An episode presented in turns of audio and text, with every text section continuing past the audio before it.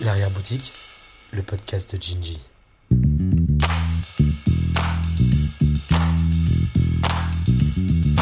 Bon, Olivier, déjà, merci beaucoup euh, de, de prendre du temps euh, avec nous euh, en ce matin de samedi chez Gingy. Nous, on avait pas mal de questions à te poser. Alors, bien évidemment, on va parler cinéma, on va parler séries, on va aussi parler vêtements. Parce Ah oui. que c'est un peu notre kiff, hein, à Bah, tous. à tous. Euh, la, la première question qu'on voulait te poser, Olivier, la première chose qui nous a interpellé, c'est que tu as une filmographie de plus de 100 films, je crois. Oui, c'est 100 104 exactement. 104. 104. Ben pour nous, avec Julien, en fait, tu es un boulimique du travail ou du cinéma. On sait pas trop euh, comment te définir. bou- Boulimique de tout, même des vêtements, il faut demander à, à Julien. De la vie, je pense. oui, j'ai j'ai besoin de, j'ai besoin de, de remplir ma vie de d'objets, de films, de rencontres, euh, de sentiments, de nourriture. Ouais, le vide me m'angoisse.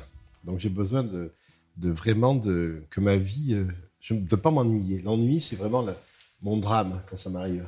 Et co- comment on fait pour produire 104 films sans s'ennuyer? Alors, ça veut dire que tu es aussi un boulimique du travail, quelque part. Oui, mais moi, moi je je, je fais pas de, de différence de frontière entre le travail et, et, et le kiff euh, au quotidien. C'est-à-dire que j'adore mon travail, donc forcément, les, tout, se- tout se mélange. Je, peux passer deux heures à choisir des, fringues avec Julien et en même temps, euh, juste après avoir un rendez-vous le metteur en scène dans le café d'après, mais j'ai, je cloisonne pas. C'est-à-dire que ma vie, c'est un mélange de plein de choses. Mes enfants, euh, ma famille rencontrent les metteurs en scène qui sont des amis, la, plupart, euh, ou certains acteurs. Je je supporte pas de cloisonner dans la vie. C'est-à-dire que tout est un, un foutoir et un mélange, mais dans lequel je, je m'épanouis. Voilà. Dans, dans ton, dans ton cinéma, euh, sur tes 104 films, on va le dire, c'est important, Oui. euh, t'es passé du cinéma euh, très pointu, exigeant. Je, pense, je crois que tu as fait quasiment tous les François Ozon. Non, j'ai fait, commencé avec les dix premiers films François Ozon. Il en a fait une vingtaine, donc j'ai fait la moitié, mais sa première partie de carrière. On est restés amis, mais après, c'est comme les couples, hein, on- chacun a pris sa voie. Mais, mais c'est lui qui m'a fait débuter, c'est moi qui l'ai fait débuter. On a commencé ensemble. Et, et comment vous avez commencé ensemble? Comment on commence avec un, Mais moi, moi, moi, moi, je, suis- moi, je suis un petit euh, provincial, un petit plouc bordelais qui est arrivé de la province. Moi, je suis Pessaqué. Hein. Ah non, j'adore. Moi, je suis léonien, tu sais. Ah, ben ça, c'est magnifique, on, ça. on a, on- on- on a le, le- le Grave, qui est une appellation qui est beaucoup moins connue que les, les Saint-Émilion, mais le Grave, c'est c'est pour les, les connaisseurs du vin. Quoi. Voilà, c'est pour le vraiment- François Ozon du 20. Voilà, exactement. Non, moi, j'arrive d'un d'un petit village léonien. euh, il y a maintenant, euh, je suis arrivé à Paris, j'avais 24 ans, donc j'en ai 55, tu vois, il y a, il y a eh ben, une trentaine d'années, trop- déjà, voilà. Et hum, je suis cinéphile, mais euh, Paris, c'est vraiment la, la capitale, quoi, la découverte. Il y a 30 ans, c'était pas pareil que maintenant. hein. Aujourd'hui, il y a moins de différence entre la province et la capitale, Euh, même au niveau des fringues, des magasins. Pour donner une idée, c'est un truc qui va vous faire sourire. Euh, quand j'ai 20 ans, euh, je vais à Paris pour m'acheter ma première paire de Weston, mais il n'y a pas de magasin Weston à, À Bordeaux À, Bordeaux. Dans aucune. Il n'y a que à Paris où on trouve le magasin et la boutique de référence. Il n'y en a qu'une à l'époque, sur, sur les champs. Donc vraiment, il y avait vraiment une, une- une- une vraie, vraie, vraie différence entre la province pour plein de choses, pour la culture, pour les vêtements, pour la mode. Et donc, quand j'arrive à Paris à 24 ans, j'intègre la FEMIS, qui est vraiment une école prestigieuse de cinéma. Et, et là, c'est la, c'est la découverte de, de, de l'art, la culture, des metteurs en scène. Et je rencontre François Ozon, qui est étudiant comme moi à la FEMIS. C'est comme ça qu'on se rencontre, tout bêtement. Donc, c'est une histoire de copains de fac, quoi. Exactement. Et, et donc, euh, il, euh, il me dit, écoute, moi, j'ai il est metteur en scène, moi, je suis en production, et il me dit euh, qu'il a envie très, très vite de faire des films, et pas forcément faire des films qu'à l'école, en dehors de l'école. Et je me souviens toujours, comme j'ai pas du tout d'argent, et que mes parents sont pas dans le cinéma, je rentre tous les vendredis soirs, moi, à Bordeaux. Je prends le TGV, à l'époque, c'est 3 heures, pas 2 heures. Et ça coûtait moins cher aussi. Ça coûtait beaucoup moins cher. Donc j'ai une carte et je rentre tous les vendredis soirs. J'ai ma copine, ma fiancée de l'époque euh, qui est à Bordeaux. Donc je rentre le vendredi soir et tous les dimanches soirs, je remonte à Paris. J'habite euh, place de la Nation. Euh, j'ai même pas de salle de bain. Je, je veux pas faire Cosette, mais c'est vrai, je, je suis vraiment, euh, j'ai pas, j'ai pas une thune et je passe ma vie euh, au cinéma parce que à la Fémis, il y avait un truc formidable. Je sais pas si c'est toujours le cas, c'est que on ne payait pas les le cinéma. Donc une salle en France. Donc, euh, Je rentre chez moi pour dormir, donc l'appartement, je m'en fous. À minuit, une heure du matin, je repars à 7 heures et je passe ma vie à l'école à fréquenter des, des gens de cinéma, des acteurs, des metteurs en scène et aller au cinéma le soir, tout le temps, tout le temps, tout le temps, tout le temps. Je, vois- je bouffe du film de manière très boulimique, à nouveau, le mot boulimie, voilà. Et, donc, euh, tous les week-ends, je rentre à Bordeaux. Pourquoi? Tout bêtement, pour une chose simple, c'est que, pas forcément pour ma mère, mais parce que je ramène mes affaires sales dans un sac de sport et je, rentre avec des affaires propres et des Tupperware et des boîtes de conserve. Donc je fais jamais les courses à Paris, c'est ma mère qui me donne des, des sacs de sport pour ramener de la bouffe.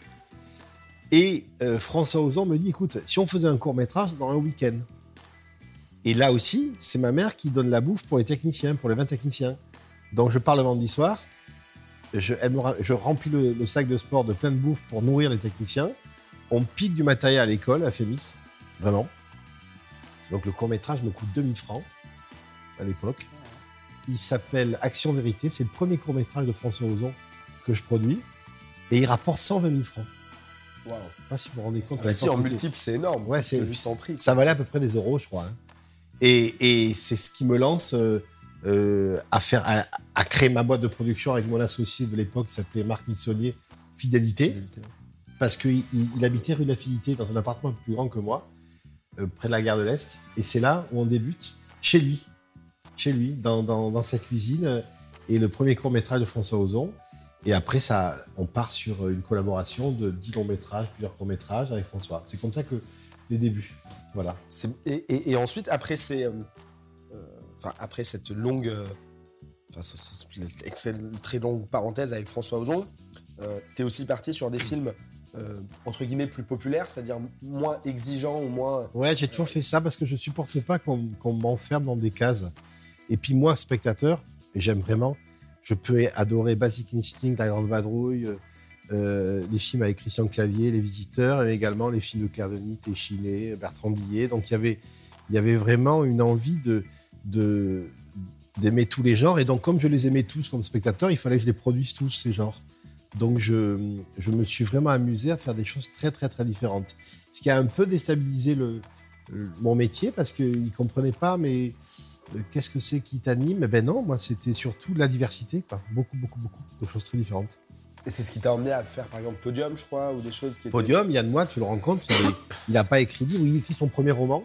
Ouais. On se rencontre euh, à Paris dans un café, il me parle de son envie de faire un film sur les sosies. Moi, je suis un fou de Claude François, c'est-à-dire qu'à à 12-13 ans, euh, moi, je n'écoute pas les Beatles ou, euh, ou, ou- ou- ou les Stones, j'écoute Claude François. J'assume à mort. La variété française. C'est c'est mon héros, c'est mon Elvis Presley à moi. Donc forcément, quand il me parle du milieu des sosies de Claude François, je suis comme un dingue. Et il a écrit le roman après, ce qu'il dit pas. Le roman est, est- est né après le film. Et c'est un énorme succès, 4 millions d'entrées. Benoît Poulvorde euh, devient une star, Ouais. parce qu'avant il n'était pas, c'est un acteur iconique euh, qu'on aimait bien, mais il devient une énorme star.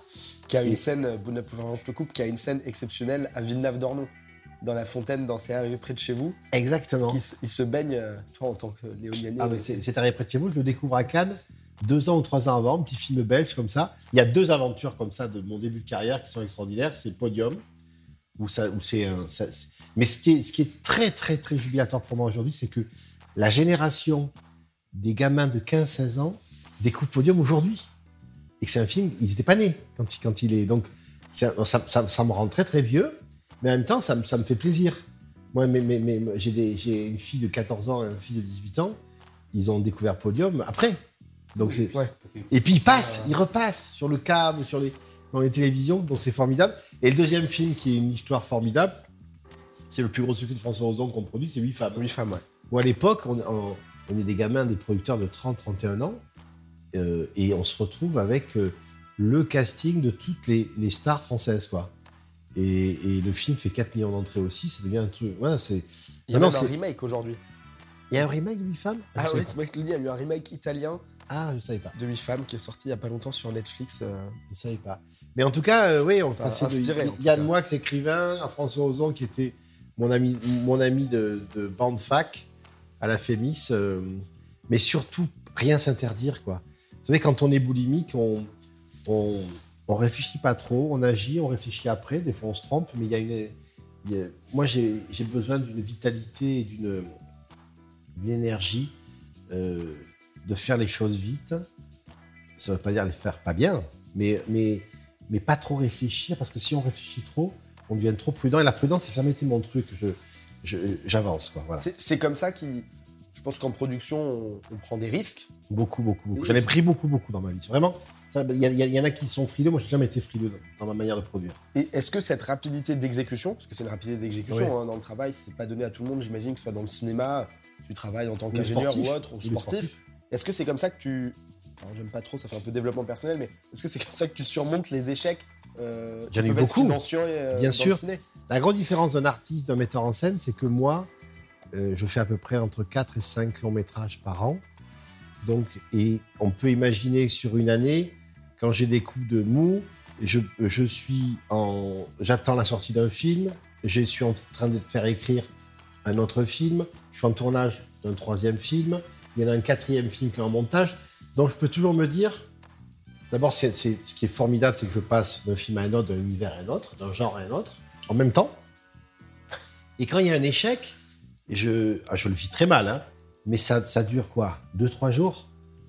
Et ah bah. après, je, rebondis, très vite. Quoi. Je me dis, euh, bah, il faut penser euh, euh, à la suite, à notre metteur en scène qui est en train de monter son film et donc qui sortira un jour. On va essayer d'en faire un succès. C'est pour ça que je crois que je ne suis pas devenu metteur en scène.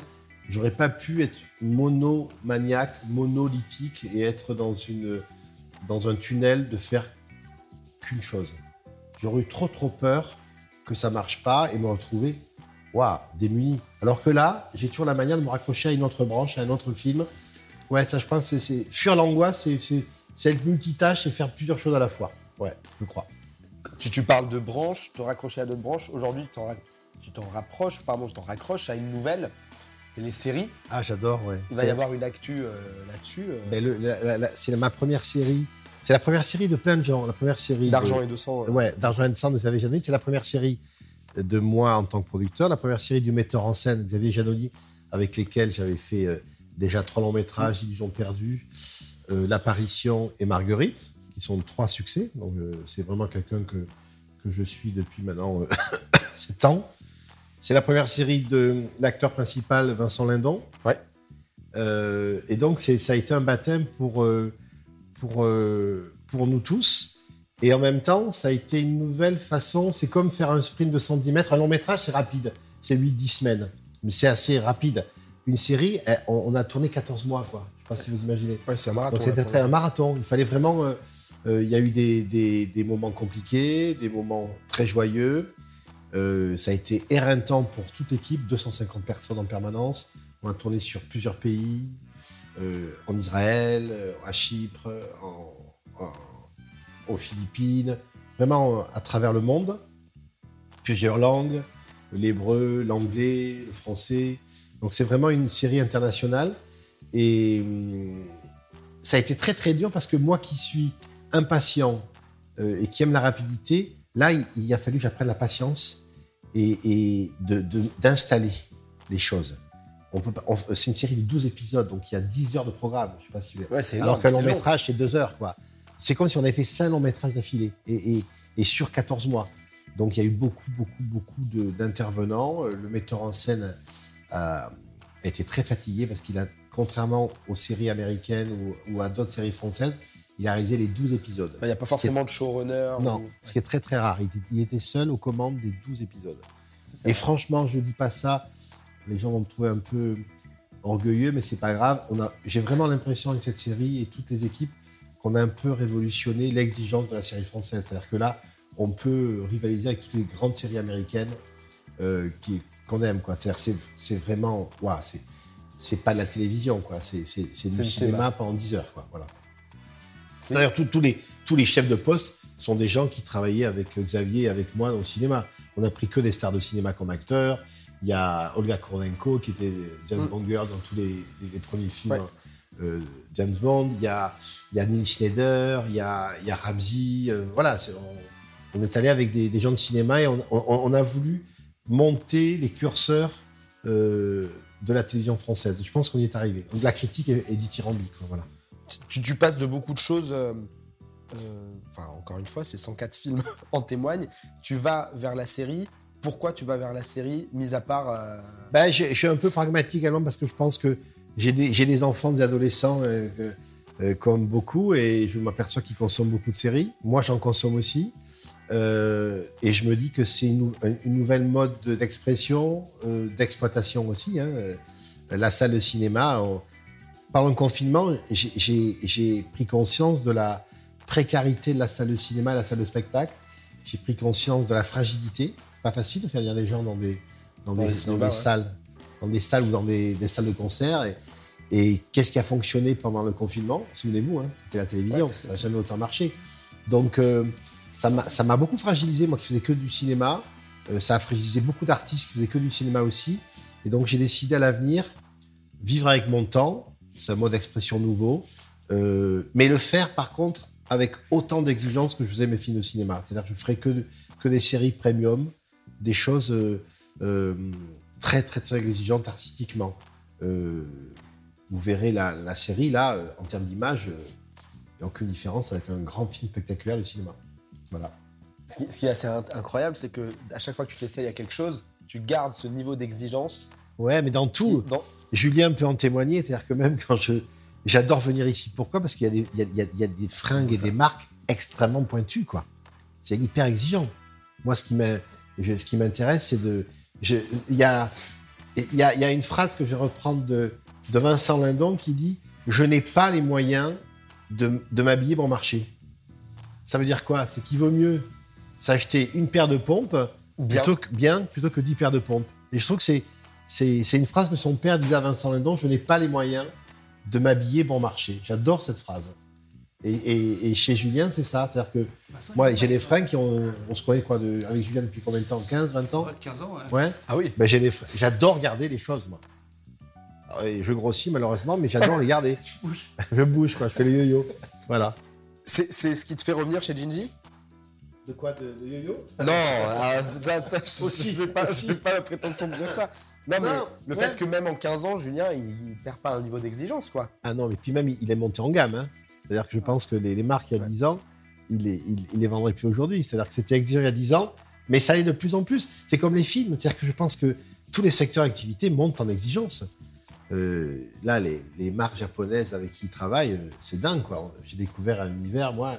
Euh, et en même temps, on n'est pas dans, la, dans, la- dans de la technologie. Il y a toujours cette nostalgie des, des- des choses bien faites du passé.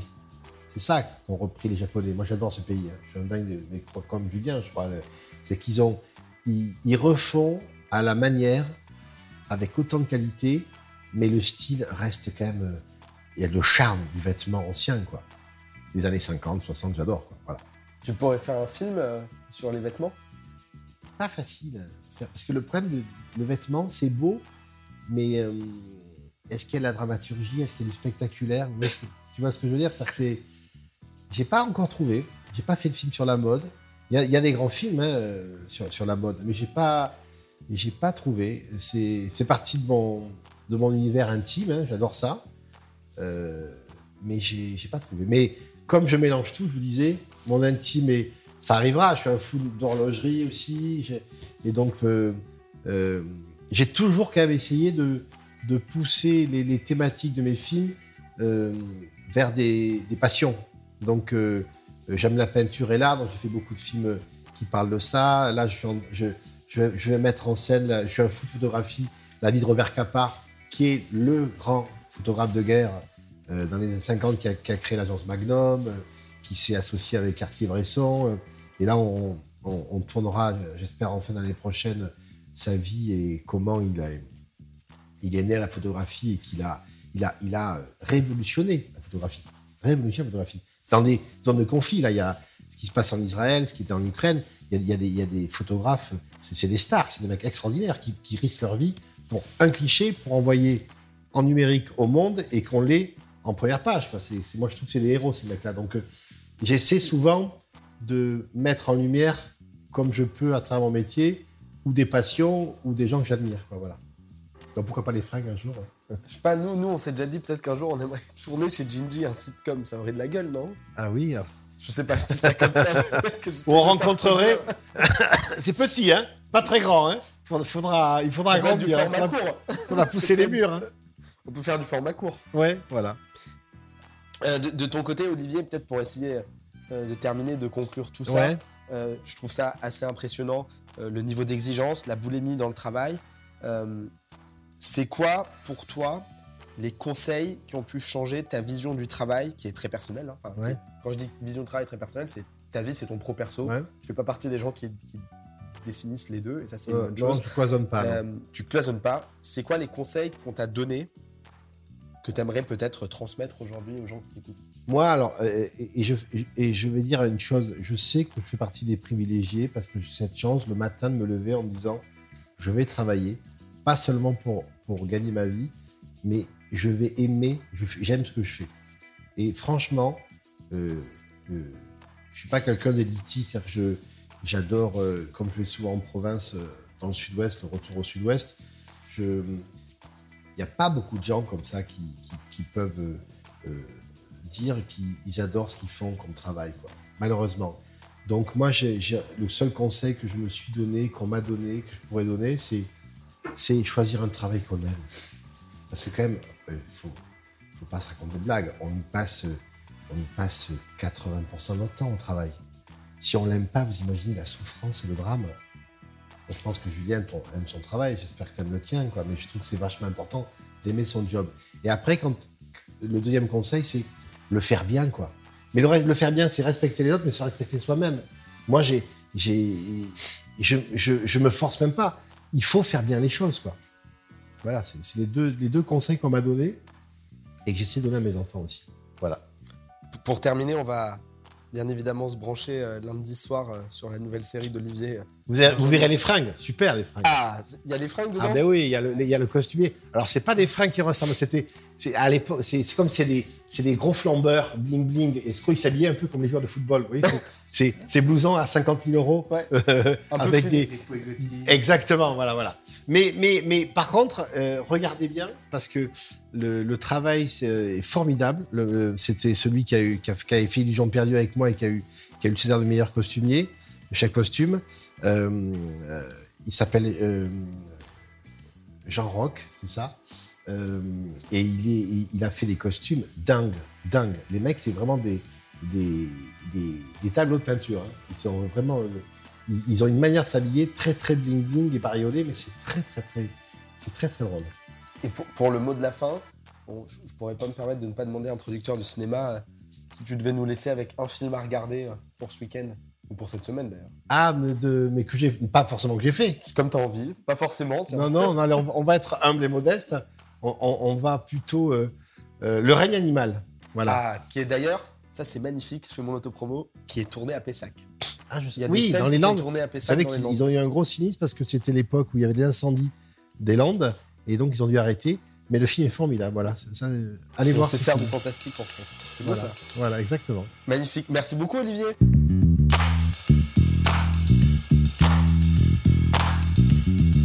L'arrière-boutique, le podcast de Gingy.